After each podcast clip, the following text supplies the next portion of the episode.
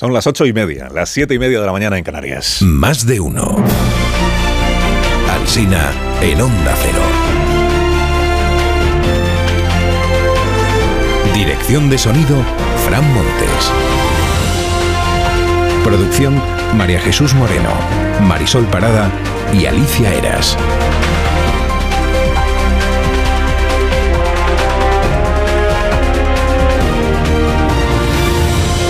Desde las 6 que hemos empezado, y mira que hacía frío a las 6 de la mañana, y hasta las 12 y 20 minutos que seguirá haciendo el mismo frío, porque está, bueno, en casi toda España. Y, estará lloviendo en casi toda España cuando termine este programa, porque para hoy la noticia es el temporal. Bueno, hay otras cuestiones, hay otras noticias que también vamos a ir comentando enseguida en la tertulia. Por ejemplo, funerales que reconcilian los funerales reconcilian no con la muerte, pero sí entre los vivos. Hoy relata la prensa cómo doña Leticia y Marie Chantal se hablaron cordialmente en, en Atenas cómplices y cariñosas, dicen las crónicas. Marie Chantal, para los despistados, es la nuera del difunto Constantino, creo y se puso eh, del lado de Doña Sofía en la polémica aquella con Doña Leticia hace cinco años en Palma de Mallorca, cuando salían de la catedral y que si la foto, que si no la foto. Entonces, eh, como que estaban peleadas y ahora ya pues, se han reconciliado y esto parece que es muy relevante, así lo subraya toda la prensa. También se han reconciliado, parece, las dos reinas españolas, doña Sofía y doña Leticia, juntas ayer del brazo a la salida del, entierro. Se publican muchas fotos hoy y más que traerán las revistas mañana, ya lo verá usted. En ninguna de ellas, por cierto, aparecen juntos don Felipe y su hermana Cristina. Ahí no se ha visto todavía, al menos no hay documento gráfico del acercamiento o reconciliación, si es que no lo están ya. Bueno, eh, colea lo de Vox. Lo de Vox y lo de Mañueco en la prensa del día, el título, el título del país. Génova presiona a Mañueco para rectificar por el daño electoral. Se refiere a que presionó y rectificó. Presionó Génova, rectificó Mañueco. El sábado fue exhortado, dice la crónica, exhortado por no se sabe exactamente quién, pero fue exhortado Mañueco con estas dos palabras. Zánjalo ya, le dijeron en la reunión esa de presidentes del, del PP. Zánjalo ya, Alfonso, que es lo contrario de lo que le dijo Luis Moya a Carlos Sainz, que fue arráncalo, Carlos, arráncalo, por Dios. Esto es una referencia para personas ya con una experiencia. La razón dice hoy que Feijó impone la línea dura ante las ocurrencias de Vox. El diario dice que Feijó se desentiende de los acuerdos de Mañueco con Vox. Escribe Sandy Ugarte en el diario, el traje de moderación del PP ha acabado en la tintorería por culpa de Mañueco. En el periódico de España leo que en cinco de las nueve provincias de Castilla y León no se realizó ningún aborto en 2021. En cinco porque solo hay cinco eh, clínicas donde se realiza la interrupción del embarazo en esta región. Jorge Bustos en el mundo ironiza hoy sobre la tormenta desatada. Dice, urge tipificar ya el delito de sedición fetal para sofocar partos indeseados. Gallardo pretende poblar de castellanos el Estado confederal y la soberanía reproductiva, a diferencia de la nacional, es innegociable. Esto es, es irónico. La razón no, no está para ironías. Su editorial se titula Maloliente cortina de humo con el aborto. La sobreactuación de Sánchez, dice, retrata una manera tremendista del ejercicio de la política con farisaicas roturas de vestiduras. Hay una editorial hoy en el ABC que igual no gusta a algunos de sus columnistas. Dice el ABC, campo minado para el PP. Es responsabilidad de Feijó demostrar que tiene autoridad y crédito suficiente para sortear las trampas que le tienden otros. Tiene pendiente Feijó, dice ABC, evidenciar de qué manera administra la influencia de Vox en los gobiernos que comparten. A veces, como ya sabrá Yone Belarra, que es lectora eh, y tuneadora de portadas de este periódico, a veces sigue hoy con lo de Álvarez Cascos. Cobró medio millón de euros de empresas por el alquiler de despachos que no se utilizaban. O sea, era arrendador a la vez que presidente de Asturias. O falso arrendador, visto lo visto, porque el alquiler era una tapadera para cobrar en realidad por otros motivos, por otros favores. Pues esta es la sospecha, presuntamente. Y escribe, escribe hoy Julián Quirós, el director del periódico, dice, que en el PP no gustó ayer lo que publicó a veces sobre cascos. O sea, no gustó que se publicara. Raro, dice Quirós, porque tendrían que ser los primeros interesados en que se destape cualquier suciedad presente o pasada. Ay, Quirós, bendita ingenuidad, amigo. Un partido interesado en que se destapen sus trapos sucios. Para limpiarse. El mundo interesará hoy sobre todo a un senador del PSOE que se llama Juana, eh, perdón, José Asensi. José canalizó los sobornos de la trama azul, dice el diario El Mundo. Bueno, lo dice la agencia tributaria, que le implica a este senador del PSOE en operaciones simuladas al frente de una sociedad pantalla. El Mundo le presenta como referente del sanchismo en Alicante. Hay noticias de Yolanda Díaz en la prensa esta mañana. Yolanda Díaz sabe usted que es inminente aspirante a confirmar su candidatura a las elecciones generales y le ha dedicado un artículo El Guardian, que no es poca cosa, ¿eh? que dice que está galvanizando la izquierda española. O sea, que es lo más interesante que ha ocurrido en la política española recientemente. Bueno, Yolanda Díaz, que arrastrando los pies confirmó ayer que por fin va a informar de cuántos fijos discontinuos están inactivos, pero parece que lo va a hacer de mala gana. Lo que no se ha hecho nunca ni con el gobierno de Aznar, ni de Mariano Rajoy, ni de Felipe González, ni del de señor Rodríguez Zapatero. Y por tanto, como hay mucho interés ahora, tras muchos años de democracia, en este dato segregado, lo he encargado. Lo con tonillo, lo dice Yolanda Díaz, así lo interpreto yo. Dice, como ahora hay tanto interés, pues ahora sí que se publique, ¿no?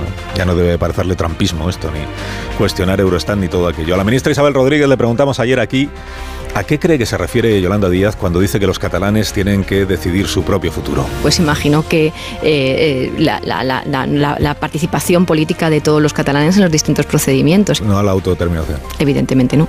Creo. Vamos, y si no, que se explique ella. Evidentemente no. Creo. El español hoy informa de que el fiscal general del Estado avala mantener a Junqueras inhabilitado y también acusar de desórdenes públicos agravados a Puigdemont. Y el confidencial dice que la Moncloa adapta su argumentario para insistir ahora en que la reforma del Código Penal es lo que va a hacer posible la entrega de Puigdemont a la justicia española.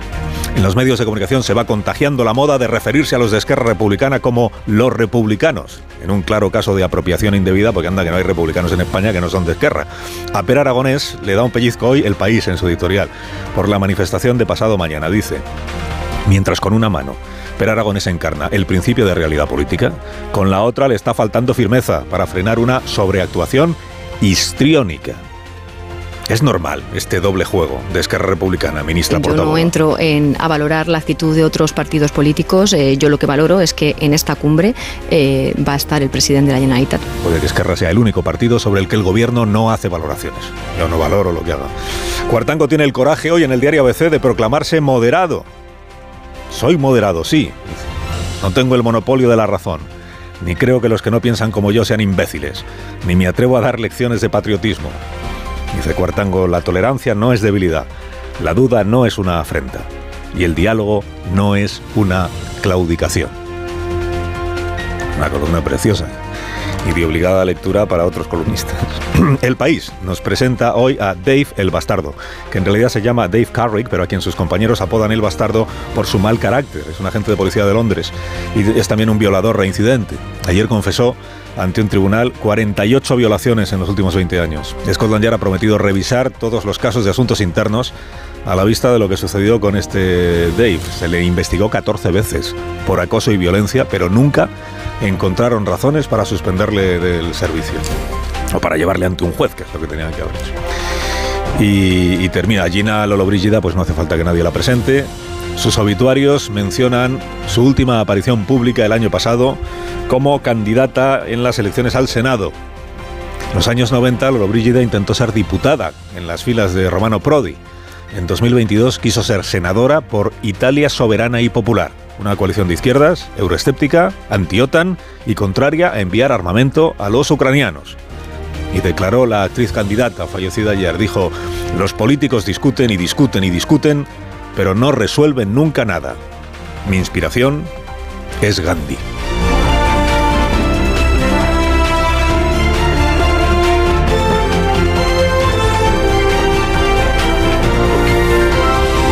Con Carlos Alsina en Onda Cero, somos más de uno.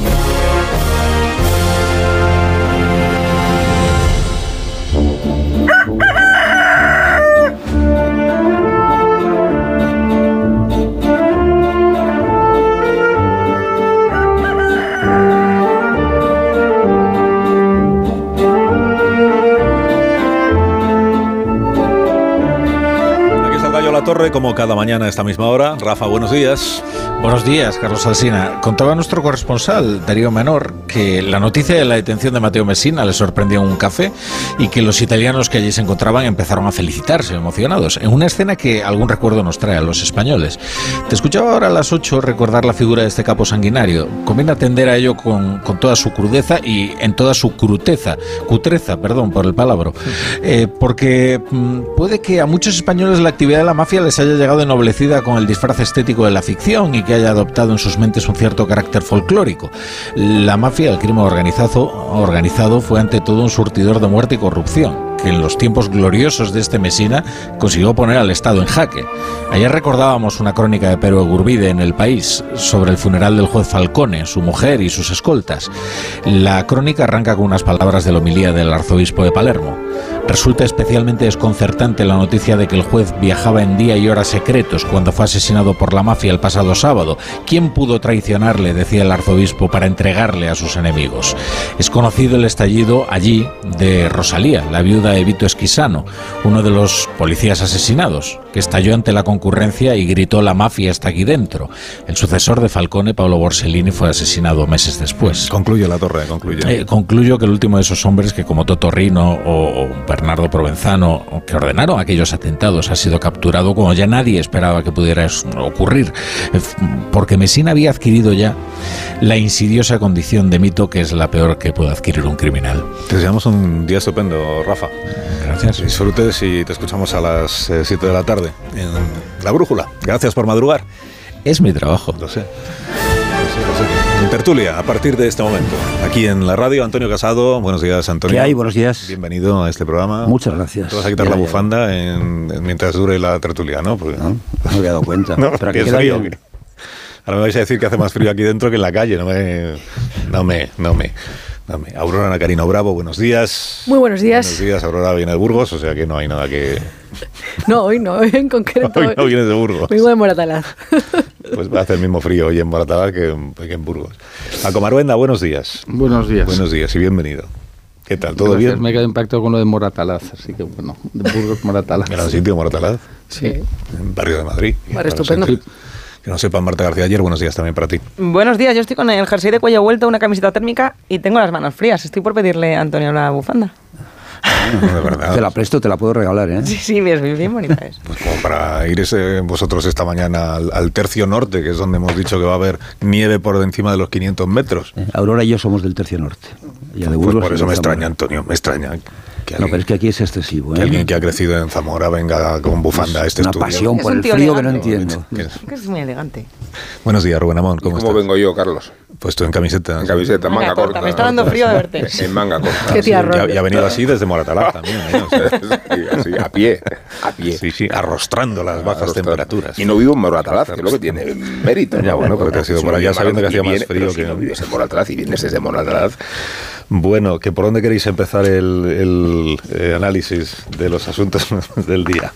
El, el Gina Lollobrigida no queréis decir nada, ¿no? O sea, ¿Qué quieres que digamos? No sé, pues- Una gran actriz. una gran actriz, muy bien. Bueno, ¿Alguna película que, hay- paz, amor y fantasía. que hayáis visto? Ayer hubo que explicarle a personas de, de la redacción que son muy jóvenes, claro, quién era Gina Lollobrigida. Pero bueno, hace unos cuantos días eh, hubo que explicar quién era Nicolás Redondo. Quiero decir que es, es Sí, normal, a mí, normal, fíjate, hablando, si, es el planteamiento es ese, a mí me parece que, que el desconocimiento de épocas anteriores, eh, convertido en alarde, eh, es un disparate, porque nuestra época no es la del Gina Lolo Brígida. ¿eh? O sea, yo no asistí al estreno de Trapecio, eh, quiero decir, cuando Lolo Brígida era una primera figura. Bueno, pero si viste Falcon No, Crest. Un No, Lancaster. no, pero- no, pero añade, espera un momento. Que salía en Falcon ahora, Crest. ahora me llevas la contraria. Falcon Crest, sí, sí, en Falcon Crest salía. defiende un poco la, la autonomía del discurso de Boratalaz. No, eh, quiero decir que mi, mi época favorita del cine son los años 30 y, mi- y mi director fa- favorito es a Billy Wilder o, o Fritz Lang o, o John Ford. Y, y cuando presumo de gustarme ese cine, no estoy aludiendo a mis referencias generacionales. Eh, o sea, eh, y no es un defecto de, la, de los jóvenes, es un defecto de quienes creen que la vida empieza con ellos, no digamos a la clase política. No, y tenemos planes educativos también. Sí, pero esta noción de que. Eh, la vida- muy de padre La historia empieza. No, no, la historia Puede, empieza. puede que tengas un poco de razón. La historia empieza cuando yo he nacido. Pero- por, eso, por eso la clase política. ¿Cuándo me Ya- toca el pero? Ahora vas, ahora vas. Por eso la clase política eh, reniega del 78 porque como no lo vivieron... Pero bueno, y este salto argumental. No, No, tiene no, que no, ver no, no, con no, que... no amalgames. tiene que Gina ver... Lollobrigida, no la. No, no, es, una, es un argumento bien construido, por favor. Yo estoy completamente de acuerdo. ¿eh? Con que la historia no empieza cuando uno nace. Te lo veo Sí, pero la historia tampoco termina cuando, o sea, igual que no se puede alardear, si quieres, de desconocer grandes clásicos del cine. eh, No, la aunque esto ignorancia, tendría, no- tendría- no yo no había claro, pero la nacido, ignorancia de ¿sabes? quién Yo es no había. Bizarrap tampoco debería ser un motivo para presumir el no estar conectado con los asuntos fundamentales del mundo presente en el que vives. Que la mejor música y el mejor cine es sospechoso que siempre coincida para algunos con la época en la que eran jóvenes. No, a es ver que si yo va a no tener era joven, yo no era su- joven en la época de John Ford No, no, hasta no el estoy extremo hablando de de que ti, no había Rubén. nacido. Ah, yo creo que sí. Aunque te sorprenda, pero no, no hablaba de ti, hablaba del argumento. ¿No habías nacido? Hablaba del argumento. También te digo que lo del cine tiene trampa, porque para los que recordamos y nos criamos, nos educamos en el siglo XX, estar conectado con los clásicos del cine era más fácil porque estaban continuamente en la televisión, que era una o dos, y era lo que Vale, ¿qué teníamos te en parece casa para si te digo. Faulner entonces? Faulner, como... eh, Somos muy de Faulkner en Somos este programa. Siempre hemos sido muy de ¿Ves? Es como había tema, Antonio. Es como había tema, lo de Gina Pensé que Lollobrigida. íbamos a hablar de Denaro. No, pero el tema cuenta. no era Gina Lollobrigida. El, tema es de, eh, el- de los que hacen alarde de desconocimiento de cosas que han ocurrido, que son relevantes, pero que como ellos no habían nacido, pues se pueden puede que fueran lujo. relevantes para alguna generación. Pero fíjate lo que, la yo en ningún momento hablé de nadie que haga alarde de su Lo ignorancia. que No, sí, pase a la historia o no, limité a se re- a deciden las generaciones futuras. Me Los jóvenes tienen Wikipedia. Que Madonna siga que, Madonna lo- o, o- que los chavales y chavales de 25 años no saben quién era Gina Lollobrigida. Y no es que hagan alarde de no saberlo, es directamente que no lo saben. claro. Como yo cuando tenía 25 años, pues no sabía quiénes eran personas que para mis padres Claro. pues era, resultaban Claro. muy familiares porque formaban parte de la historia y de su vida cotidiana. La parte en de la cultura no popular-. Sí, sí. La parte de la cultura popular Pues que pasa la pasa. historia depende de las generaciones futuras, no de las generaciones que lo vivieron. Claro. Pero luego siempre hay que hacer que- arqueología, no hay problema. Antes decíamos Charles Pero- Boyer y Burr Lancaster, y ahora dicen David Summers. Los, los jóvenes dicen David Summers. Los que saben quién es. Pero David cualquiera- ¿Saben quién es David que Summers? Bueno, no, que que David. Summers. Pero está bien pensar que cualquier Bueno. tiempo pasado fue mejor que el actual, ¿no? Es curioso. Es- es- en mí- general, ¿no? Para mí el, el mejor poco de todos los tiempos es. Morante la Puebla y se actuar, ¿eh? O sea, que no, es- no es eso. Bueno, no estoy renegando de mi Tú. tiempo. No estoy renegando de mi tiempo. Bueno, voy a hacer En una pausa. Pero hay pregunto ciertas- por Mañueco. Hablando de otros Que tiempos. voy a hacer una pausa y os pregunto por, por Mañueco, porque yo tenía la, la duda de si Antonio sabía quién era Marie Chantal, pero ya me han dicho que Sí. Marie Chantal. Esa jovencita tan agradable. De Bueno, jovencita. Es una ironía, Ah, Millonaria de los duty free shop, eh, insoportablemente nueva rica, ¿no? Un minuto, un minuto y hablamos de, de otro jovencito, de García Gallardo, el vicepresidente de la Junta de Castilla y León. Y del protocolo inexistente que ha dado pie, inexistente según supimos ayer, que resulta que no existe, que ha dado pie a esta tormenta política que sopla sobre la calle Génova desde el mm, jueves, ¿no? Jueves, viernes. Ahora mismo lo comentamos. Más de uno en Onda Cero. Carlos Alsina. Dos cositas. La primera, ahora que suben los precios de todo, tú... Más de uno en Onda Cero.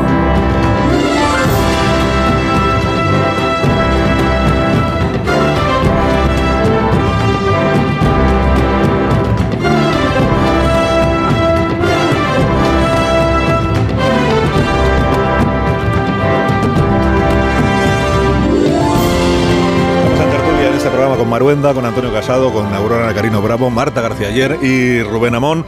Y una vez que ya hemos eh, analizado lo más relevante del, del día, que es eh, Gina Lollobrigida y eh, los gustos cinematográficos del doctor Amón, vamos al, al tema de, al tema de las últimas horas, que es eh, eh, Fernández Mañueco, presidente de la Junta de Castilla y León, que ayer comparece, eh, sin preguntas de los periodistas, eh, por cierto, comparece para explicar que el tal protocolo del que venimos hablando desde el jueves pasado, que ha sido objeto de un debate político muy muy vehemente, que ha sido objeto de un requerimiento por parte del gobierno central al gobierno de la Junta de Castilla y León para que eh, se abstenga de aplicar, que el protocolo no, no está el protocolo.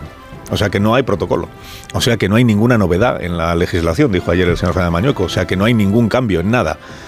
Y, y según Fernando Mañueco, además él tiene muy claro, lo dijo ayer, lo hemos escuchado aquí, él tiene muy claro que tal como planteaba este asunto el señor García Gallardo, que es que el médico, ante la llegada de una mujer que está embarazada y quiere abortar, el médico por iniciativa propia y sin que ella le pidiera nada, tenía que ofrecerle escuchar el latido del feto en un afán de disuadirla de interrumpir su embarazo, él entiende que si se hace en ese orden, el médico toma la iniciativa eh, y luego la mujer ya ve eh, que es una coacción o que puede ser una coacción a esa mujer. Eso lo tiene claro Fernández Mañueco.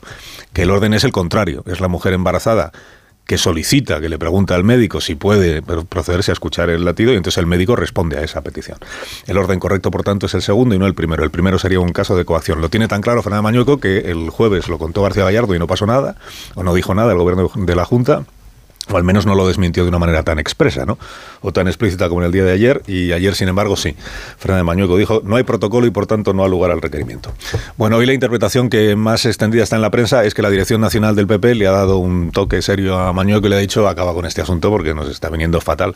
O sea, porque es a Sánchez a quien le ha venido a ver Vox con este tema y a nosotros, sin embargo, pues nos está poniendo en una situación incómoda. El señor Núñez Feijó, a día de hoy, que yo sepa, todavía no se ha pronunciado sobre este asunto y sobre el y sobre el protocolo en cuestión. Creo que tiene una entrevista hoy a la una de la tarde en Telemadrid y probablemente ahí pues no le quedará más remedio, claro, porque le será planteada la pregunta. Eh, y ahora pregunto yo a mis contertulios, ¿cómo veis todo lo que ha ocurrido en estas últimas horas y si estamos, si estamos ante un caso de rectificación del Partido Popular en Castilla y León, a la vista de que la pretensión de Vox, eh, una vez que ha tenido tanta difusión pública, pues no era conveniente para los intereses del PP. ¿Quién empieza? Los, los de la región, ¿no? Los, los- los naturales de Castilla y de León, que son eh, Antonio Casado, que es del Reino de León, y, y Aurora, que es de Burgos. Yo confieso que estoy perplejo eh, con, el, tema este. Parecemos idiotas, en serio. Tú acabas de decir, estamos hablando de un protocolo inexistente, ¿no? Si estamos hablando de un protocolo inexistente, si estamos hablando, vamos, yo estoy seguro de que hoy Feijóo va a decir que en ningún caso se va a forzar la, la capacidad de la mujer para decidir. Si estamos hablando de un, de un protocolo inexistente, si estamos hablando de declaraciones donde, donde ya se ha dicho eh, por activa y por pasiva que no se trata de obligar, sino que en todo caso sería opcional, ¿de qué demonios estamos hablando? Pues no de derechos fundamentales, no de derechos de la mujer. Eso no le importa a nadie en, este, en, este, en esta polémica. ¿De verdad creéis que al, que al gobierno, al Partido Socialista, le importa de verdad que se estén eh, atropellando los derechos de, de la mujer? No. Lo que le importa es que le salga bien una estrategia electoral que consiste en empujar al Partido Popular hacia la derecha. Y ya está. De la misma manera que el Partido Popular hace estrategias electorales, ¿por qué reís? Yo porque te voy a No, contar ahora porque- una, una noticia que acabo de porque recibir. Que Estaba dice, yo ay, queriendo, digo, estaba esperando a que terminaras. Es que me, me viene a, a- acabo de dice la Secretaría de Estado de Comunicación informa de que esta mañana el Consejo de Ministros va a aprobar un acuerdo por el que se requiere de incompetencia al Consejo de Gobierno de la Junta de Castilla y León en relación con cualesquiera actuaciones que vulneren o menoscaben la Ley Orgánica 2-2010 de 3 de marzo de salud sexual y reproductiva. Este requerimiento, dice la Secretaría de Estado de Comunicación, este requerimiento de incompetencia a la Junta de Castilla y León se refiere a cualesquiera actuaciones, incluidas aquellas constitutivas de vía de hecho que vulneren o menoscaben los derechos regulados en la ley orgánica. A título preventivo. La Junta esto, tiene, claro. un plazo de, tiene plazo de un mes para contestar a este requerimiento. Pero, pero a título preventivo, porque sobre algo que no existe. Tú mismo has dicho antes que es inexistente. sí. Es como si ahora el, go- el- el Partido Popular, desde Génova, le dicen a Sánchez, haga el favor de comprometerse por escrito a que no va a haber un referéndum de autodeterminación. Y el, ref- y el Sánchez diría, ¿por qué tengo que hacerlo? No, no, no me Hombre, da- pero no ha salido en rueda de prensa oficial a anunciar una medida eh, diciendo que se ha consensuado. Y no ha salido el reunión de- presidente Mañueco, no, han Que salido... aquí ha sido el PP el que es- lo, ha- lo ha hecho él solito, ha anunciado, ha anunciado Vox una cosa, Bien, han termino, Marta, cuatro de días en verdad. desmentirlo. No estamos hablando de los derechos de la mujer, estamos hablando de una determinada táctica electoral. Podemos discutir no sobre los derechos de la mujer, No, que pero yo que no es creo. discutir, Antonio, pero Sí, esto- esta polémica, ¿quién- quién ha si a empezado a tener hablar del protocolo? no esta táctica electoral. Pero el protocolo, yo ¿quién creo que está teniendo bastante éxito y es de lo que estamos hablando, de si le sale bien o no le sale bien esta táctica electoral, esta estrategia electoral de, de Moncloa. Yo creo que le está saliendo muy pero, bien. pero ¿cómo empezó esto? Empezó bien. con una rueda de prensa en, en sede de gobierno después de una reunión del Consejo. Continuó con el presidente de una comunidad autónoma no aclarando que esto no existe hasta Y eso, cuatro le dado, días después. eso ha que dado lugar de todas las cosas que a le una podemos actuación muy sobreactuada, de verdad, que son muchos Pero ¿dónde, aspavientos. dónde ves tú la incompatibilidad? O sea, es perfectamente compatible Mm. que desde una institución como la Junta de Castilla y León se anunciara la medida en boca de su vicepresidente.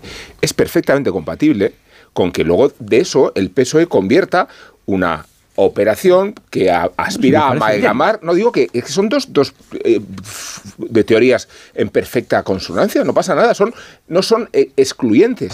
Eh, que el PSOE sobreactúa no contradice que el estupor que provoca que desde un gobierno donde cooperan y cogobiernan el Partido Popular y Vox se dé naturaleza a esta iniciativa política desde una sede institucional. Es, que- es que esto lo ha organizado la propia coalición de gobierno. Es que es Fernández Mañico quien gobierna con Vox y es el PP quien gobierna con Vox. Luego, ¿por qué no nos vamos a inquietar? Después viene cómo sobreactúa o no eh, Pedro Sánchez. Y claro que sobreactúa.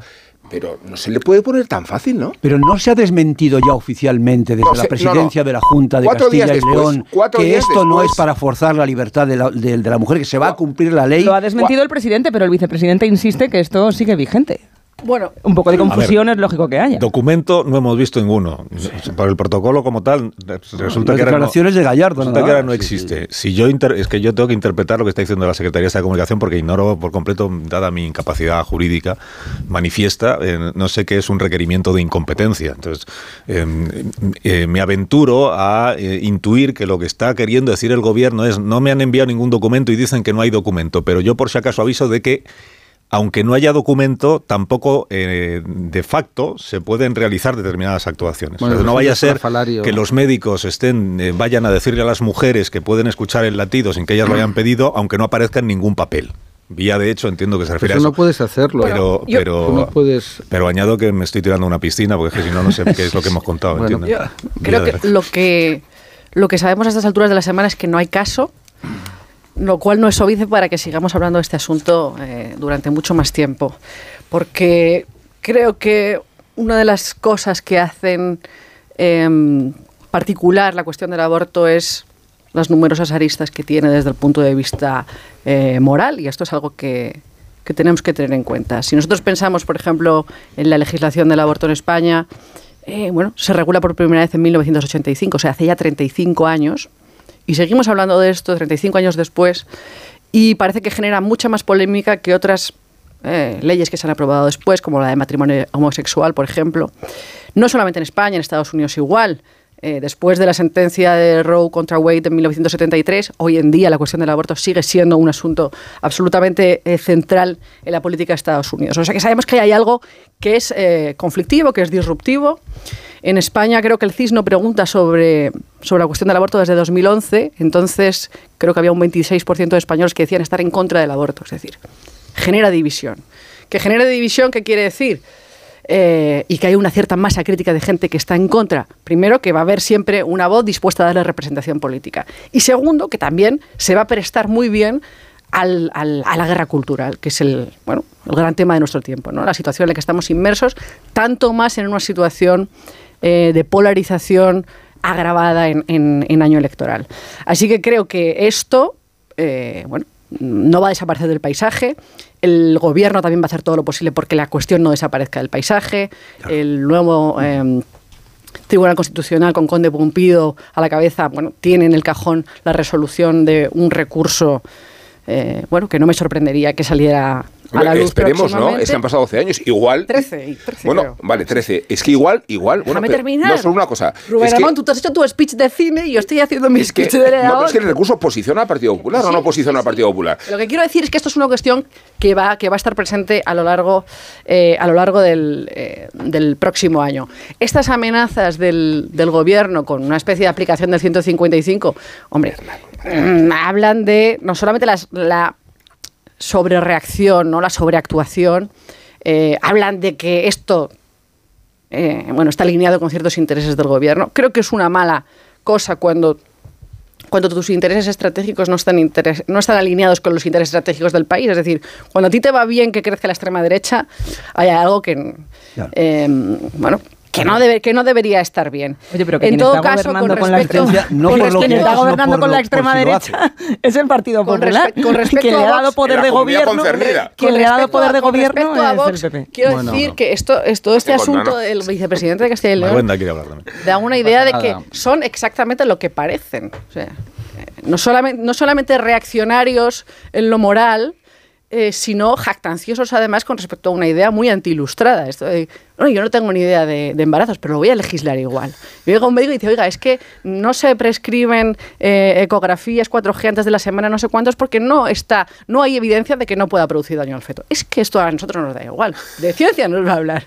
Entonces, em, Paco. Lo preocupante es que Bueno, ahí- prosperasen las pretensiones Bueno. de, de Vox, pero parece que no. Por lo tanto, yo en ese sentido no, no tengo la Pero la comunidad autónoma tiene competencia para poder eh, decir al médico que informe, ¿no? Eso no hay ninguna duda, ¿no?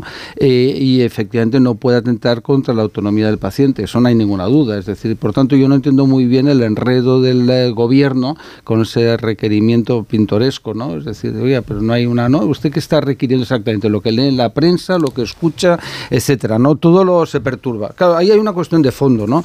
Si el Partido Popular renuncia a la batalla ideológica, como pasó con la memoria histórica, volverá a perder las elecciones, ¿no? Es decir, eso yo no tengo ninguna, ninguna duda, ¿no? Es decir, efectivamente, el tema del aborto lo paró el gobierno del Partido Popular, dando instrucciones al presidente del Tribunal Constitucional que lo mantuviera en un cajón. Es decir, eso no me lo han contado, lo, he oído yo, lo ha dicho el presidente del Constitucional, Oye, ¿no? El presidente constitucional se dejó dar instrucciones por el gobierno. Pues efectivamente, es decir, el cajón- en el cajón se quedó, ¿sabes? Es decir, eso es una- un hecho que conocemos todos y que es una cosa objetivamente real, pues es un, es un lío, ¿no?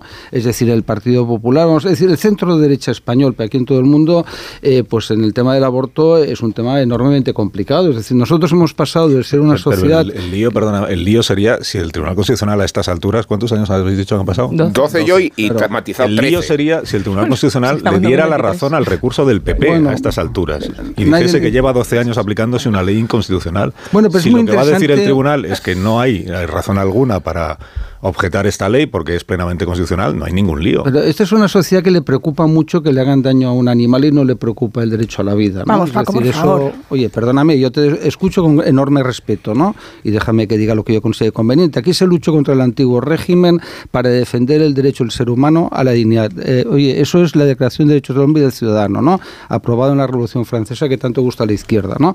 Yo entiendo que tiene que haber el aborto, no lo discuto, como la Iglesia no hay más remedio, ¿no? Pero que mm, defender que el aborto es como una cosa, el derecho de la mujer a su propio cuerpo, etcétera, ¿no? Oye, pues entonces respetemos el derecho a que se asesinen ani- animales, ¿no? Yo tengo 11 perros, no tengo uno, ni dos, ni tres, ni cuatro, ¿no? Es decir, creo que nadie me gana. ¿Animales no natos o animales, Animales, nacidos? sí, claro, es que si es que puedes decidimos eso, eh, podemos Oye, es que la comparación no termina Sí, de podemos conducir a, a la eugenesia, eh, podemos conducir a sociedades nórdicas donde no ves gente con eh, situaciones eh, físicas eh, de disminución, etcétera, ¿no? Podemos conducir a eso, ¿no? Es muy preocupante como sociedad sin principios ni valores, ¿no? Pero bueno, oye, no pasa nada, es decir, oye, el aborto, pues oye, pues perfecto, ¿no? Pero me parece que es un retroceso, una sociedad que se siente orgullosa de defender y de informar de los datos de que en España cada año se practican 100 100.000 abortos. Oye, ¿Y tú es crees que esa es, determinadas y esa es la posición, Paco, del centro derecha español? en serio? Debería de ser defender la vida, ¿no? Yo creo que defender la vida es No, algo la, porque... la vida la defendemos todos, ¿eh? ¿Sabes? Bueno, no está muy claro. Tú seguro que tú- sí, no, tú no, seguro que dónde- sí, no, pero mucha no, gente no. ¿Dónde sitúas tú la vida? Pues la vida sitúa en, Y- en un y espero ser que no la coloques en, en- en ¿En un qué? concepto en un concepto ideológico.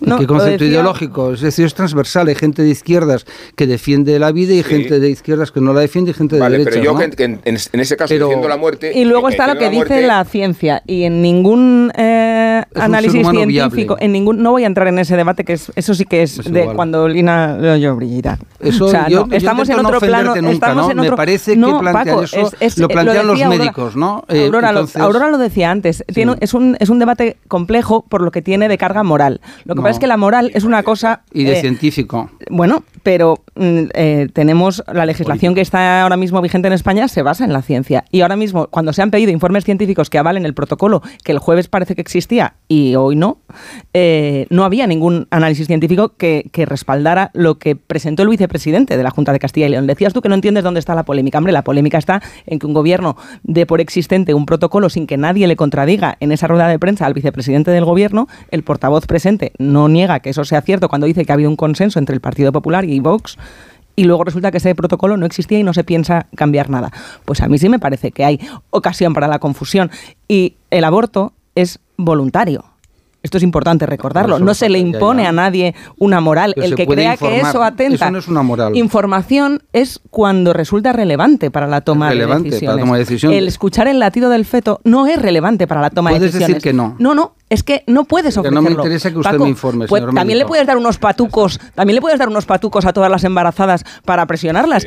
Tiene el mismo efecto ¿Cómo os gusta el científico pensamiento en- único? Me parece muy bien, No, Paco, me parece te- fabuloso, estoy ¿no? Paco, te un recuerdo que el- único, o sea, que hay debate. hay montones de abogados, hay, perdón, de Sí. médicos en Bueno, todo el mundo un que están a Pero, favor. Paco, Pero que el que esté en contra no tiene por qué abortar, que es catedrático, voluntario. esto que es es voluntario. que- Premios Nobel, oye, no, no es que la cuestión es- la verdad. no, no, la verdad no, no, lo que dice- pueden dar una Biblia cuando vayas al ginecólogo también. Es voluntario Si aceptarla, yo dijera pero es esa chorrada irrelevante. lo hubiera querido decir yo. No es necesario que intentes ridiculizarme Eh, Paco, pero sin ridiculizar o no reconocerás que Biblia, ¿qué Biblia? Una Biblia de los evangelistas. El ámbito- el ámbito- la Puedes idea de darles, no hombre, lo les puedes voluntario. dar Pausa. el, el, el, el, el, eh, Pero Paco, el ámbito, Pausa. moral, de- de el Karl ámbito Marx, moral, ¿no? el ámbito moral o ideológico donde se desenvuelve este debate no obliga a nadie a abortar. Yo no digo ideológico. yo digo- no no sanitario. ¿Es un ser humano viable o no es un ser no, no. humano viable? ¿Sí o no? Es un ser humano para empezar. Ya está. ¿Sabes? Es que, es que los, los Ah, debates es un ser son... humano. Oye, pues Pero entonces es que es hagámoslos con máquinas. Pero- ¿no? Pausa. Oye, pero- me pero- parece muy guay. pero Que me pongo y serio. decidamos que solamente Paco, que me pongo serio. Que nadie habla de eugenesia. Pausa. Pues la ley ya ha superado eso, Hasta aquí. Que no hasta aquí el debate que habéis el debate que habéis No, llevado a un no hasta aquí el debate que habéis llevado a un terreno que no es el que forma parte del debate político del día, porque el debate político del día es qué dice la legislación que está en vigor. Luego ya la moral de cada uno es la moral de cada uno, pero aquí se trata de qué dice la ley y si la ley de interrupción del embarazo permite o no permite que a una mujer embarazada se la intente disuadir de interrumpir su embarazo por un procedimiento como este, por un procedimiento como este, que es el del latido del feto. Con esa intención lo hace Vox, no con otra. Si lo dijo expresamente García Gallardo, esto servirá para que unos cuantos niños no sean abortados. Esta fue la expresión que él utilizó. Por tanto, si esto es legal o no es legal, este es el debate. Y el gobierno de la Junta de Castilla y León, el presidente de Mañueco, ayer dijo expresamente que a él le parece que no es legal esto porque sería una coacción. Y por eso ya no hay protocolo. Este es el debate. Y que la intención Luego es cumplir la ley. Lo que cada uno piense sobre cuándo empieza uno a ser un ser humano y cuándo no, eso eh, esto da para un debate como el que habéis tenido aquí, pero que no conduce a ninguna conclusión. Y es que además tengo una invitada esperando desde hace 10 minutos. Sobre todo. que ha venido y a ver si va a poder y no va a poder hablar, que además es eh, un exministro del gobierno de España, del gobierno de antes, del gobierno de España. Es exalcalde de Santander. Y, y ahora es, bueno, se llama Íñigo de la Serna. Señor de la Serna, buenos días. Muy buenos días. Buenos días, ya ves cómo está. He estado cuatro años y medio sin entrar en una tertulia política en una radio, con lo cual cinco minutos más, sinceramente, no pasa nada. Ah, pensé que Muchas estaba- gracias por la invitación. Pensaba, pensé que estaba pensando en irse. No, no, no. Que llevo cuatro años sin asistir a una tertulia y viendo cómo está el patio. Mejor me vuelvo. Fue lo que he visto, me voy. ¿Dónde estaba?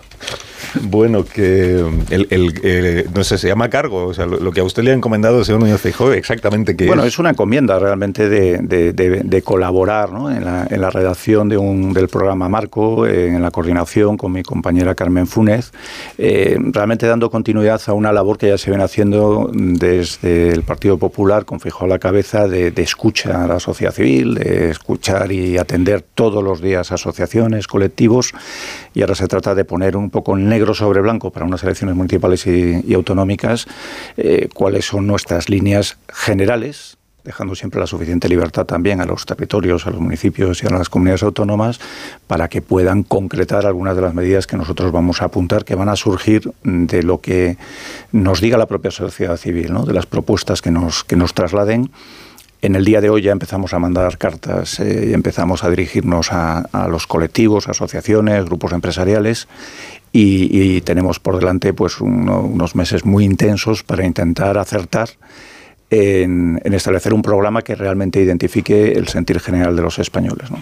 Eh, di- dicen las crónicas, regresa a la política el señor de la Serna, regresa. Le, le quiero preguntar, primero, ¿de dónde regresa, si es que regresa?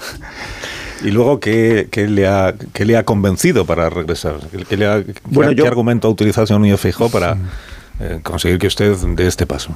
Sí, yo de- después de la moción de censura participé, eh, como sabido, en el, en el eh, debate de- en las primarias del Partido Popular sobre la sucesión de- del líder del partido y a partir de ahí, eh, con el desenlace de, aquel, de aquellas primarias, pues dejé la actividad política y me centré en mi actividad privada. Ya he estado eh, unos dos años primero, pues con, con- ya saben ustedes que hay una serie de conflictos de interés en, los dos años posteriores al desempeño de un cargo público de estas características, en el que uno no puede hacer cosas que tengan que ver con la actividad que ha llevado a cabo. A partir de esos dos años, pues he tenido ya la oportunidad de, de trabajar en lo que en lo que me, en lo que me gusta, ¿no? que es todo lo relacionado con la ingeniería civil que es mi, que es mi profesión. ¿no? Eh, en un momento dado recibí una llamada del presidente Feijó.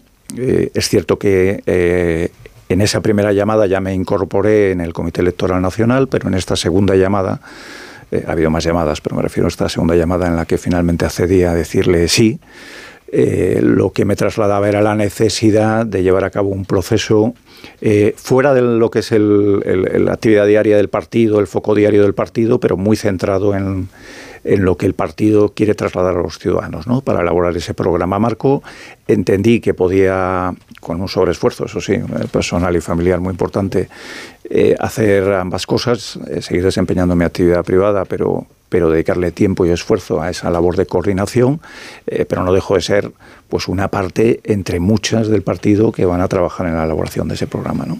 Eres uno de los fichajes, porque estamos en temporada de fichajes.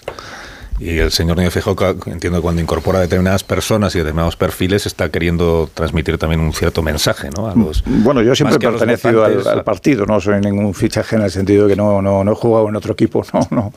Eh, estaba aquí, lo que pasa que estaba pues, en, en otro plano y ahora he decidido en, en estos meses que considero que son muy importantes y tengo que reconocerle que, que una de las cosas que me, que me empujó a decir que sí fue entender lo que estaba pasando en la sociedad española. ¿no? Y, muy en particular le diré una cuestión que a mí me, eh, me marcó. Yo pertenecía a un gobierno eh, que tuvo que poner en marcha el artículo 155 de la Constitución. Eh, le puedo asegurar que ninguno de los que estábamos ahí con el presidente a la cabeza tenía ninguna intención de poner en marcha ese, ni, ni, ni, le apetecía poner en marcha el artículo 155 con lo que eso conllevaba. ¿no? Pero lo tuvimos que hacer en aquel momento por responsabilidad, por- por- porque era nuestro deber, por, por la Constitución y por mantener la igualdad entre todos los españoles. Cuando desde la barrera uno ve lo que está ocurriendo y se da cuenta de que todo aquello ahora ya salió gratis, eh, porque cuando alguien dice, no, es que ahora ya los independentistas han dejado de lado el proceso eh, que llevaron a cabo en el 17. O sea, eh, si dejaron de lado en un momento dado ese proceso fue porque entendieron la contundencia y la firmeza no del gobierno de España, sino de todo el Estado en la defensa de los intereses de nuestro país. Y entendieron que eso tiene consecuencias. No es el diálogo en sí mismo lo que ha llevado a no intentar dar ese paso una vez más, sino las consecuencias de la aplicación de ese artículo 155.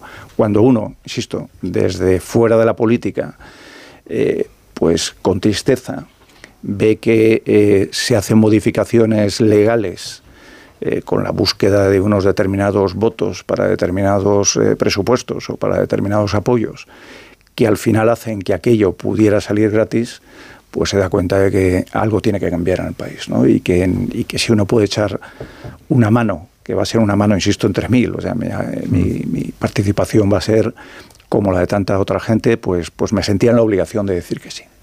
Claro, el gobierno de ahora y el Partido Socialista eh, repite constantemente esto de que esta situación de Cataluña ellos la heredaron, que es una herencia recibida del gobierno anterior que era el de ustedes, y que el referéndum de independencia, los cuatro referéndums que dice Sánchez que hubo cuatro, yo recuerdo dos, pero él debe recordar más, eh, que hubo en Cataluña, se los hicieron a, a ustedes, al gobierno del Partido Popular, y que esa es la diferencia con el gobierno de ahora, que ellos han heredado una situación generada cuando gobernaban ustedes, que la han gestionado de una manera distinta, por la vía del diálogo en lugar de la vía judicial, y que eso es lo que ha permitido que la situación en Cataluña sea mucho mejor que en el año 2017. Hombre, ese es un hecho objetivo cuando se produjo el referéndum, ¿no? Eh, no, no- no tengo nada que decir a eso. Pero vuelvo a insistir, es decir, eh, yo no sé si se acuerdan ustedes que antes de que se produjera ese referéndum, durante un tiempo se produjo lo que se llamó la operación diálogo. Que viene en, definitiva a ser muy parecido a lo que teóricamente lleva a cabo el, el gobierno en la actualidad, con una grandísima diferencia. La operación diálogo se truncó en el momento en que los independentistas exigían cuestiones que eh, significaban traspasar una línea roja en cesión y transferencia de competencias que lo que hacían era desmembrar eh, nuestro país. Eh, si esa operación diálogo hubiera permitido eso, pues entonces los independentistas hubieran seguido como están haciendo ahora, pidiendo cada vez más y no renunciando al referéndum porque las últimas declaraciones son muy claras. Eh, van a seguir eh, haciendo todo lo posible para que se produzca ese referéndum en nuestro país. De momento solo ha habido no diálogo, cesiones y cesiones y cesiones y cesiones. Ningún presupuesto general del Estado vale las cesiones que se han producido hacia los independentistas hasta ahora. Yo creo que es eh, necesario que se reviertan algunas de esas cesiones, especialmente en materia de sedición y malversación que se han producido en estas últimas semanas, y yo creo que el Partido Popular y Feijóo son contundentes en esto. En, una primera propuesta que eh, ahora mismo no sé decir si va a estar en el programa marco de municipales y, autonómicas, pero de luego estará en el de generales, ¿no? que es revertir las decisiones tomadas de la modificación del Código Penal. ¿Qué opinión tiene usted de Vox? Que ya que ha venido esta tertulia el día que estábamos hablando de, Castilla y León, donde gobierna el PP en coalición con este partido, el de Huesca. ¿Qué opinión tiene de Vox? un partido legítimo que tiene su derecho a organizarse y a decir las cosas que considere y nosotros no tenemos que estar en, absoluto pendientes de lo que eh, diga o deje de decir eh, Vox. Nosotros vamos a estas elecciones a ganar a ganar en todos los sitios y, desde luego ya hemos lanzado un mensaje, el presidente Fijo lo ha hecho, que gobierne la lista más votada. Es un mensaje que el que lo quiera leer lo lee eh, muy claramente. Si un presidente del Partido Popular dice que gobierna la lista más votada, significa prácticamente en todos los municipios de nuestro país que el que no va a gobernar es el segundo, eh, aunque sea Vox. Eh, me gustaría que ese guante se recogiera por parte del presidente del gobierno y diga, la extrema izquierda tampoco quiero que gobierne nuestro país. Luego apoyo que gobierne la lista más votada. De momento, silencio absoluto. Claro, porque con la lista más votada tienen ustedes también una, una trayectoria voluble. Eran muy de la lista más votada cuando ganaban Luego, cuando empezaron a perder elecciones y el, y el PSOE sumaba, entonces ya no eran tan partidarios. Por ejemplo, en Andalucía empezó a gobernar Juanma Moreno sin ser la lista más votada. La primera vez, no, ha, llegado a, existir un pacto de esas características con, claridad, pero lo que hay a día de hoy es un ofrecimiento claro. Eh, y si es cierto lo que dice el Partido Socialista, que también les van las cosas, eh, etcétera, etcétera, pues no hay ningún problema en, en llegar a un acuerdo en este sentido. Yo creo que sería muy positivo para el país nos alejaríamos de los extremismos y trabajaríamos en un entorno de centro político que es donde están representados la mayoría de los españoles. ¿Y en ese programa electoral ustedes incluirían que los médicos tengan la obligación de informar a las mujeres que van que han decidido abortar de la posibilidad de escuchar el latido del feto? En, primer en primer lugar, bueno, a mí, a mí me sorprende, me, asombra eh, y, perdonar porque llevo mucho tiempo fuera de, de este tipo de tertulias, ¿no? Pero eh, ver cómo es eh, tan sencillo cuando el Partido Socialista quiere eh, utilizar un debate para, como liebre mecánica para desviar la atención sobre otras cuestiones, eh, cómo tienen la capacidad para hacer cosas como la que acaba de leer en relación a la Secretaría de Estado de Comunicación, que yo es cierto que no entiendo muy bien un requerimiento de incompetencia, si se refiere a un aviso de oiga usted no haga nada que no sea de su competencia, eh, no sé si se refiere jurídicamente a esto, pero de luego... Me chivan aquí que es el paso previo a plantear un conflicto de competencias ante el Tribunal Constitucional. Claro, pero no me diga usted que no habiendo caso, eh, eh, eh, esto es, no diré desproporcionado, es ridículo que una administración se dirija a otra, por cierto, no sé dónde está la lealtad institucional aquí, que los requerimientos se mandan a los medios de comunicación antes que a las instituciones a los que van dirigidos. Eh, tanto que se nos llena la boca de lealtad institucional entre administraciones. ¿no? Pero eh, eh, si no hay caso, si hay libertad para las mujeres, hay libertad para los profesionales, no existe protocolo, a santo de que el gobierno de España no tiene otra cosa más importante que hacer que mandar un requerimiento a una administración por si acaso hace algo eh, cuando su presidente, su presidente ha dicho con, con contundencia que ese algo no existe. Eh, si eso no es un debate eh, intencionadamente ficticio para seguir alejando el foco de, por ejemplo, ¿usted se imagina que el presidente, la, hablando de recurso de competencia, que la Junta de Castilla y León hubiera aprobado una ley similar a la de solo sí es sí, no sé si con competencias o sin competencias, y en estos momentos hubiera 188 condenados por delitos sexuales que están en la calle y que han visto rebajadas sus penas? Es decir, tendría que estar mandando el gobierno un requerimiento por cada condenado que sale a la calle. Eh, y de eso no está mandando requerimientos a nadie. Mm, es un debate absolutamente absurdo cuando insisto que no hay caso en el momento que el presidente eh, dice lo que dice. Que yo, por otro lado, el, el, viernes concedí una entrevista a un medio de comunicación y ya tiré de unos teletipos en los que la Junta expresaba que iba a haber libertad para las mujeres y para los profesionales. Y escuché atentamente lo que dijo el señor Mañueco el sábado en Zaragoza y dijo exactamente lo mismo y que no había ninguna modificación de protocolo. Es decir, no es que hayan pasado cuatro días cuando lo hemos escuchado por primera vez, sino que se ha venido diciendo eh, y quizá ahora pues alguien considera que con más contundencia sí cabe. Suficiente para el Partido Socialista no, porque nada le va a valer con tal de seguir mandando requerimientos como de incompetencia que y perdonen que no lo he leído porque se acaba de comunicar. ¿no? De que mis contertulios participen en la conversación, que entiendo que querrán también hacerlo, pero la posición de ustedes respecto de la legislación sobre el aborto en España, eh, ¿cuál es? Porque estamos en la situación, ahora hablábamos del Tribunal Constitucional. Eh, el, eh, gobernando el presidente Zapatero, el Parlamento aprobó la ley de plazos, que es la que está hoy en vigor. El PP, gobernando con mayoría absoluta, solo modificó un aspecto de la ley de plazos. No la esencia de la ley, sino solo un aspecto que es el de las mujeres de 16, 17 años, si necesitan autorización o no de los padres está en vigor esa modificación que introdujo el Parlamento entonces. Ahora mismo sí se necesita esa autorización. El gobierno de ahora está en, tramitación la nueva reforma de la ley, falta el Senado. Lo que planteó, eh, y está aprobado en el Congreso, es que ya esa autorización para las menores de, edad de 18 años no sea necesaria la autorización de los padres.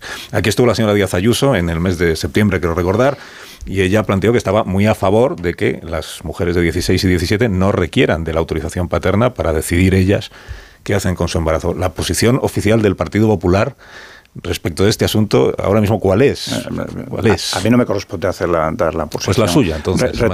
retomando un poco lo que además has comentado antes, ¿no? Eh, eh, el, debate hoy es sobre, quiero decir, la cuestión no es, no se está entrando en el fondo del asunto, sino se está entrando en si se ha tomado una decisión sobre un determinado protocolo. ¿no? Dicho lo cual, la posición del Partido Popular se conocerá y se conoce eh, lo, que es hasta la fecha. Es decir, no va a haber en el programa marco eh, de las municipales y, regionales una línea específica en torno a este asunto. Hombre, habrá líneas específicas claramente dirigidas a la eh, protección de la mujer, a la protección de los derechos de la mujer, pero para el ámbito municipal y regional las, posiciones que vaya a tener el partido pues serán las que adopte en el Congreso, en el Senado y, en el programa marco, pero en el programa electoral de las elecciones nacionales. En el Senado falta la tramitación, en el, Senado, por ejemplo, el Partido Popular eh, sí plantea que tengan que transcurrir, creo que son tres días, ¿no? desde que la mujer eh, comunica que ha decidido abortar,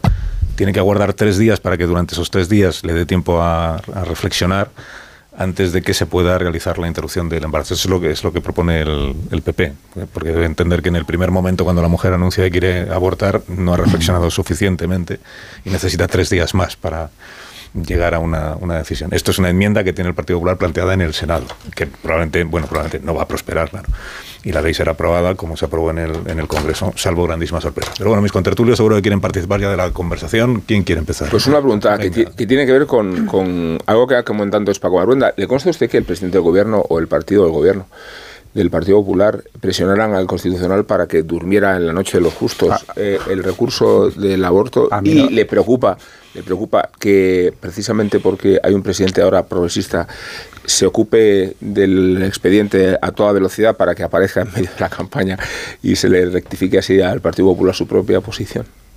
A mí no me consta en absoluto, no me consta lo que ha dicho eh, Paco Maruenda sobre, sobre este asunto y, la preocupación que tenemos en torno al Tribunal Constitucional pues ya se ha hecho pública por parte del partido. No, eh, no se están haciendo las cosas fin, como, como se deberían hacer y con, y con la transparencia que se debería hacer y con, y con lo que ha sido hasta ahora el devenir del Tribunal Constitucional, especialmente en cuanto a la vicepresidencia. ¿no? Pero pero sinceramente lo que vaya a hacer o no hacer lo desconozco. No me consta lo que dice Paco. No un acuerdo de Consejo de Ministros, obviamente, Rubén. No, ya lo sé. Vamos, no, estoy tratando de ponerte una situación difícil. Es que me creo completamente tu versión. O sea, asumo la versión de Maruna como la propia. Y, lo digo porque el hecho es que ustedes tenían planteado un recurso, ¿no?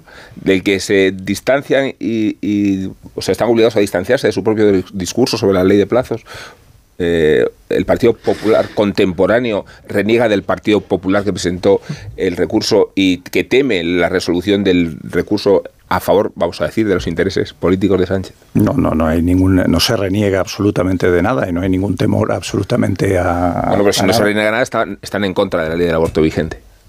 Bueno, nosotros tenemos la posición que tenemos y es la que se está expresando y lo ha hecho muy bien Carlos en el, en el, en el Senado. No, no, no es el caso. A mí me gustaría, señor eh, de la Serna, que explicara un poco esto que ha dicho antes eh, respecto a la posibilidad de que gobierne la lista más votada. Me ha dado la impresión de que lo decía en relación, o sea, con una manera de frenar o de excluir a los partidos escolta, ¿no? a, los, a los segundos, a, Vox o en su caso a, Podemos. Mm, pero eh, quiero que me explique cómo se arreglaría luego la falta de arropamiento parlamentario, porque claro, puede ser una primera fuerza política, puede ser que gobierne, en virtud de esa propuesta que se hace, pero ¿qué pasa luego teniendo eh, continuamente la, amenaza de una moción de censura o de la imposibilidad de aprobar unos presupuestos eh, eh, generales del Estado? ¿Cómo puede gobernar una, un, partido simplemente por el hecho de haber quedado la primera en unas elecciones, el primero en unas elecciones, sin forjar una mayoría parlamentaria para, para que, bueno, para que se, ejemplos hay muchos, ¿no? Y aquí, aquí mismo tenemos uno. Es decir, eso obliga a un sobreesfuerzo de diálogo y de acuerdo con las, con las formaciones políticas, ¿no? Y hay determinados eh, pasos, como por ejemplo los presupuestos eh, de cada comunidad o de cada ayuntamiento, que hay que negociar. Eh, y efectivamente se pueden dar circunstancias en que esos segundos o terceros partidos puedan utilizar esos momentos para, para hacer política, ¿no? Pero eh, lo que el, presidente Fijó está planteando que eh, la estabilidad que da también, eh, y estoy de acuerdo con que se pueden plantear mociones de censura, ¿no? la estabilidad que da también una moción, perdón, una mayoría absoluta al final con una fuerza política con la que puedas tener diferencias, eh, sí tiene una mayor estabilidad a priori, pero que también se puede romper en cualquier momento. Es decir, no, es, una, no es un matrimonio de por vida ni mucho menos, ¿no? Es, una eh, situación de partida en una legislatura nueva. Eh, nada diferente de lo que es otorgar una mayoría eh, simple y que tenga que negociarse con ese partido esas cuestiones, pues las leyes, las ordenanzas municipales en su caso o los presupuestos. ¿Quién sigue? Aurora. Sí, yo quería preguntarle como coordinador del programa electoral del PP si eh, pudiera un poco eh, anunciarnos cuáles van a ser las líneas maestras de ese, de ese programa electoral y cuáles van a ser eh, las políticas estrellas de un posible. Bueno, no, no, no, puedo anunciarlas porque mal, mal empezaría si, si hemos afirmado, como queremos hacer, que, que, vamos a abrir ese periodo de escucha y que haremos el programa en función de las propuestas que se nos planteen. ¿no?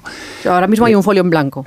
Ahora mismo hay un folio en blanco, pero hay muchísimos documentos y muchísimo trabajo llevado a cabo eh, por el partido, por las vicesecretarías, especialmente la de Juan, eh, Juan Bravo, Carmen Navarro, que, llevan todos los días se reúnen con eh, asociaciones y colectivos, hay grupos de trabajo dentro del partido, hay equipos que están sectorialmente ya diseñando propuestas y medidas, están los equipos parlamentarios, es decir, hay una batería programática eh, enorme ¿no? que hay que canalizar también. No es un folio en blanco en ese sentido, pero sí es un folio en blanco en relación al proceso que iniciamos hoy. ¿no? ¿Verdad? Señor de la Serna, iba a llamarle ministro, pero me he rectificado a ti. eso, es la prehistoria ya. bueno, la prehistoria o, la, prehistoria.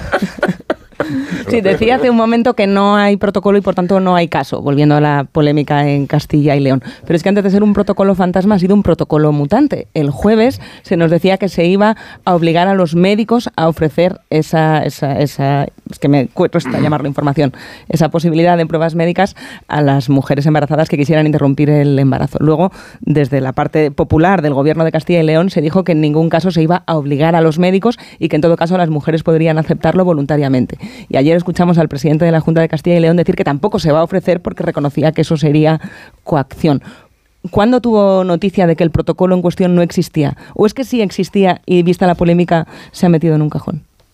No, yo ya le digo que, y entiendo, ¿no? El vicepresidente hace unas declaraciones, pero ya le digo que yo el viernes a un medio de comunicación por la tarde hago unas declaraciones y ya veo eh, que en los medios eh, desde la Junta de Castilla y León se ha dejado clara esa posición y el sábado eh, el presidente Mañueco lo explica diciendo que no existe tal modificación de protocolo, así lo enuncia el mismo sábado.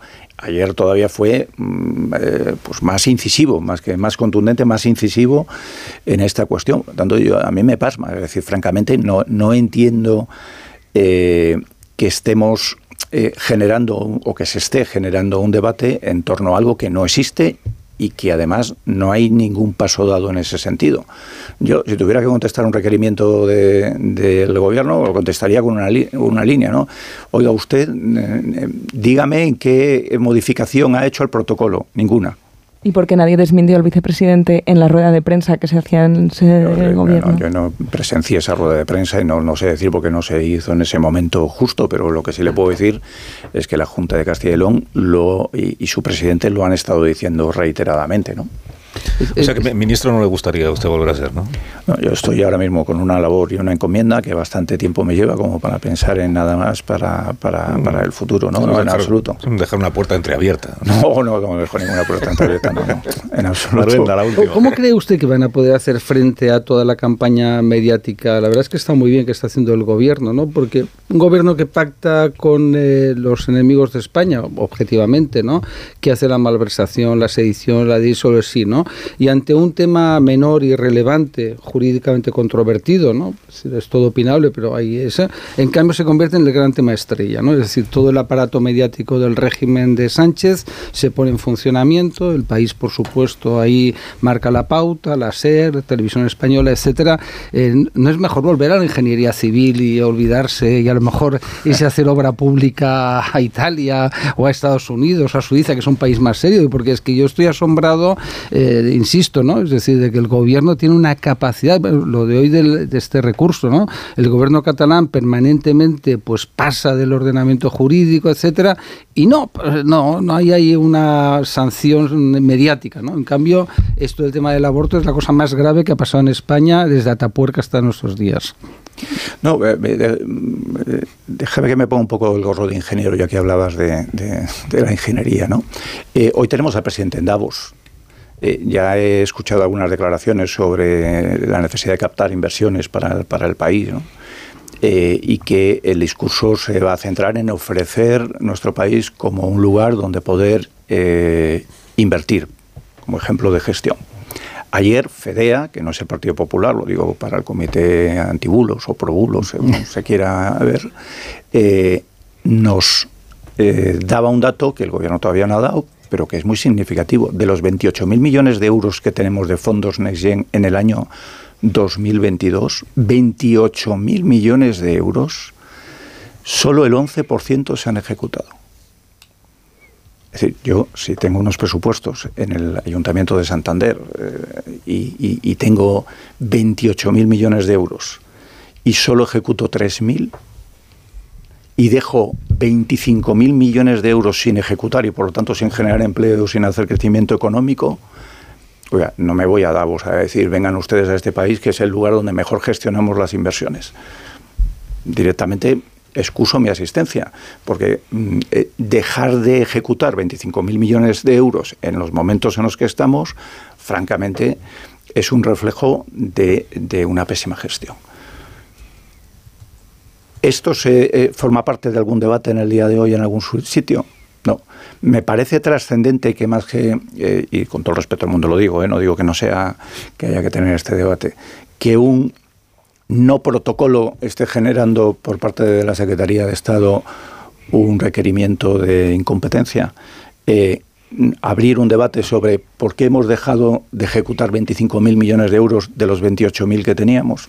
A mí me parece más trascendente, porque anda que no hay puestos de trabajo, crecimiento, eh, de todo detrás de esos 25.000 millones de euros. Ya me hubiera gustado a mí en la etapa de Rajoy tener la mitad para poder ejecutar. La mitad, no los 28.000, 14.000 para poder ejecutarlo. Eh, desde luego hubiera hecho lo imposible para poder gestionar hasta el último euro, ¿no? porque al final eso es la economía real de las cosas que verdaderamente importan a la gente. Señor de la Serna, eh, gracias por la visita y por participar cuatro años y medio después en una tertulia como esta. Y Muchas gracias. Hasta cuando usted quiera. Volveré. Contando.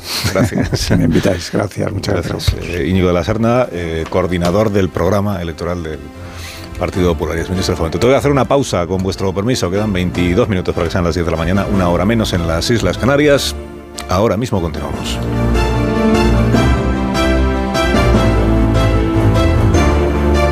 Más de uno. Onda Cero. Carlos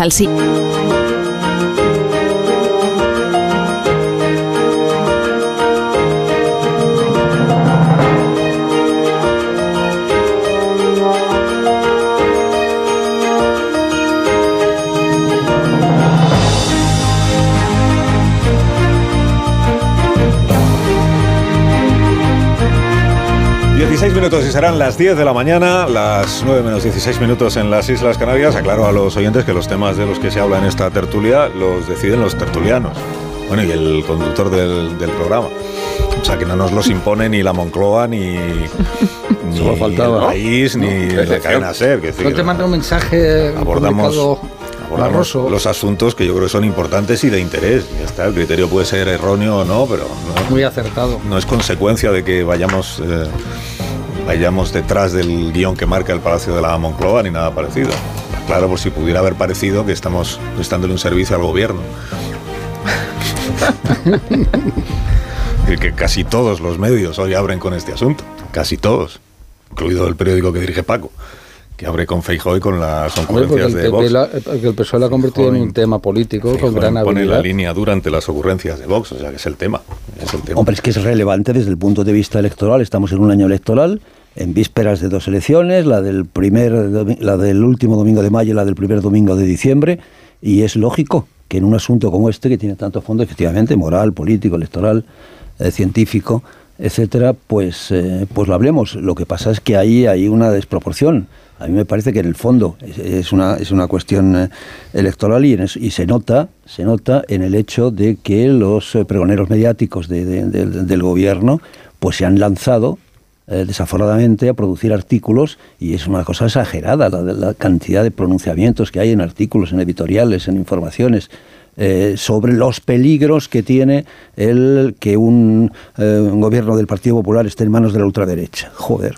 Hombre, mejor laboratorio que este no va a encontrar eh, sido- ni el Partido Popular, No, desde por- luego. ¿De qué si- pasa cuando gobiernas con Vox Eso o es, con por- alguien como García Vale, Gallardo? entonces, No sé, Antonio, yo como persona que ha producido varios artículos y varios comentarios en varios medios de comunicación sobre el tema, te aseguro que lo hago porque No, me parece un tema ti, peligroso. No, Ya, sé que no lo dices por mí, pero entiendo que habrá mucha otra gente a la que este tema también le preocupa.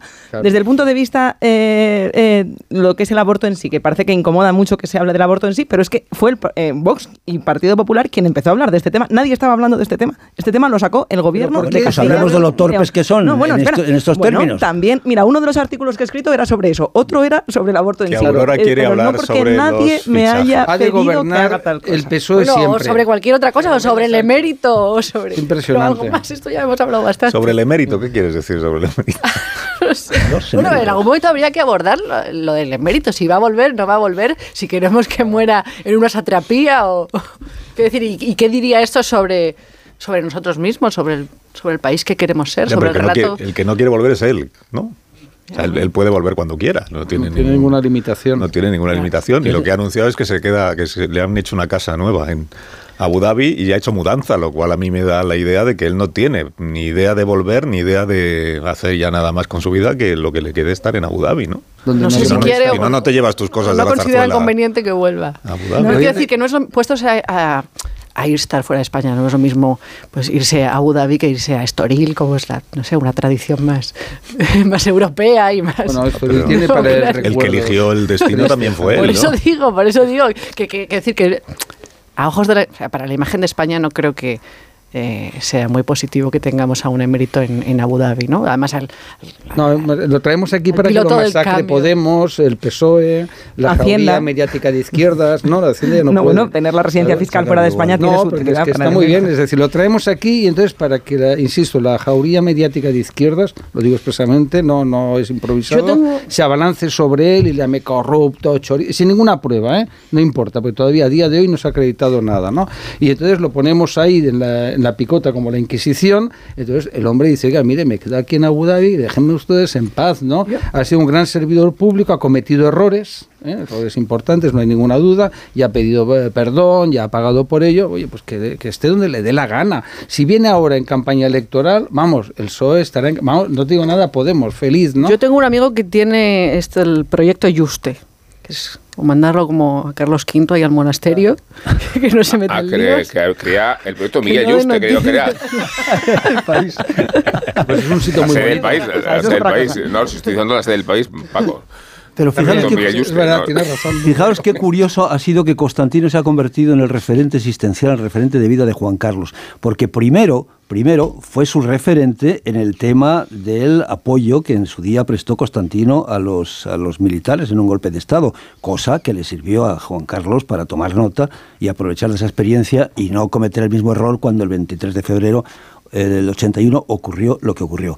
Y el segundo es el del famoso funeral de Estado, ¿no? que no ha sido que no ha sido de Estado, pero bueno, que ha comprometido a todas las autoridades griegas porque estaban allí no sé cuántas casas casas reales. Le ha servido de referente también, dice, me van a hacer a mí lo mismo también.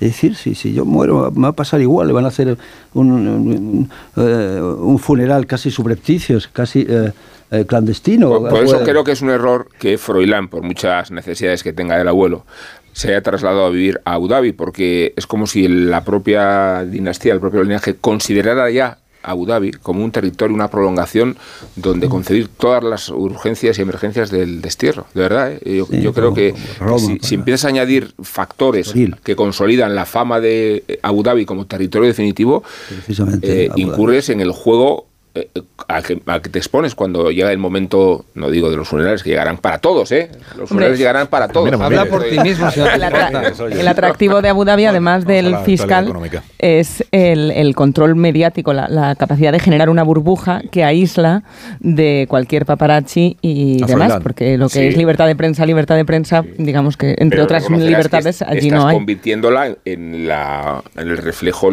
casi Y al abuelo en el referente moral ¿Qué tenemos que que tiene que torturarlo enderezar. con los paparazzi? De la actualidad económica de este día que Hola, ¿qué tal? esta mañana, Ignacio Muy buenas. Burgos. Buenos días. ¿Qué tal? Pues mira, decirte que los inversores eh, miran con preocupación el futuro económico. La última encuesta mundial de PricewaterhouseCoopers indica que tres de cada cuatro altos directivos, tres de cada cuatro consejeros delegados en el mundo consideran y esperan que la economía empeore en 2023.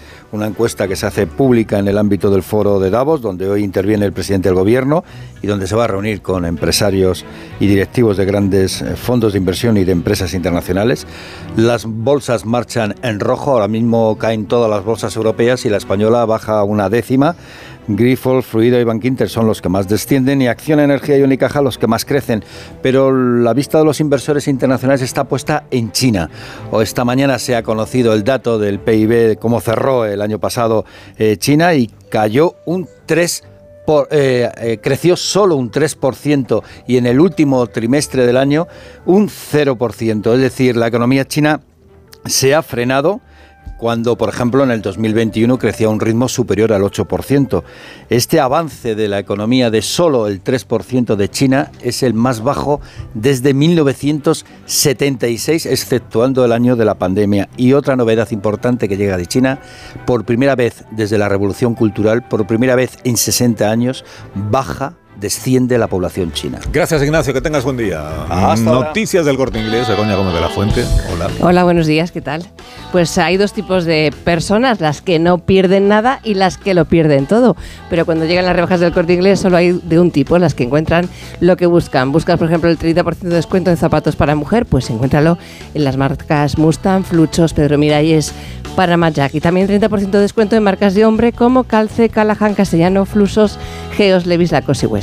Y hasta el 40% en marcas infantiles como Gorila, Pavlovsky y Skechers. Además, te lo llevan a casa en menos de dos horas con la tarifa plana y siempre con la comodidad de poder comprar donde y como quieras en tienda web y app del Corte Inglés. Hasta el 28 de febrero las rebajas del Corte Inglés. Minuto, ahora seguimos. Más de uno. En onda. ¿A quién indultas esta mañana? Pues no hay indulto, Carlos, hay condena. Decíamos ayer que la serpiente es un animal de territorio y lo decíamos cuando supimos de la detención de Mateo Messina Denaro, capo de la mafia siciliana y protagonista de una desaparición que había logrado prolongarse 30 años. Animal de territorio, serpiente. Y en efecto ha sido detenido en Palermo. El fantasma sufrió un cáncer y el tratamiento y la eficacia de los retratos motor y de las delaciones pusieron en alerta a la policía de tal manera que Messina tendrá que responder en los tribunales de una trayectoria feroz por la cantidad de los crímenes cometidos, porque no discriminó entre mujeres embarazadas y por la ferocidad de los procedimientos empleados. Disolvió en ácido a un muchacho de 13 años después de haberlo tenido secuestrado 779 días. Era el método que escogió para que su padre no colaborara con la justicia y el desenlace ejemplarizante con que Mesina hizo suyo el repertorio del boss mafioso Gaetano Madalamendi. Dios da la vida, yo la quito. Lo apodaban el seco por su aspecto enjuto y también se le conocía por el alias inequívoco de Diabolic, un maníaco, un depredador a quien resbalaban el miedo a Dios o los valores de la familia siciliana y quien se le podían confiar en cambio los atentados de mayor enjundia, involucrado como estuvo en los atentados de los jueces Farcone y Borsellino. No tardará en mudar la piel de la serpiente que le sustituya, pero la captura de Mesina Denaro pone fin a la humillación del Estado y caricaturiza el nombre falso que había adquirido el pistolero, Andrea Buonafede, traduzco, Andrea, el de la buena fe. Que tengáis un día estupendo. Gracias por vuestra presencia en este programa. Adiós Aurora, adiós Paco, Adiós, adiós. Antonio, adiós Marta. A leer a Follner, ya me voy. Son las 10, 9 en Canarias. Un consejo de Ibudó.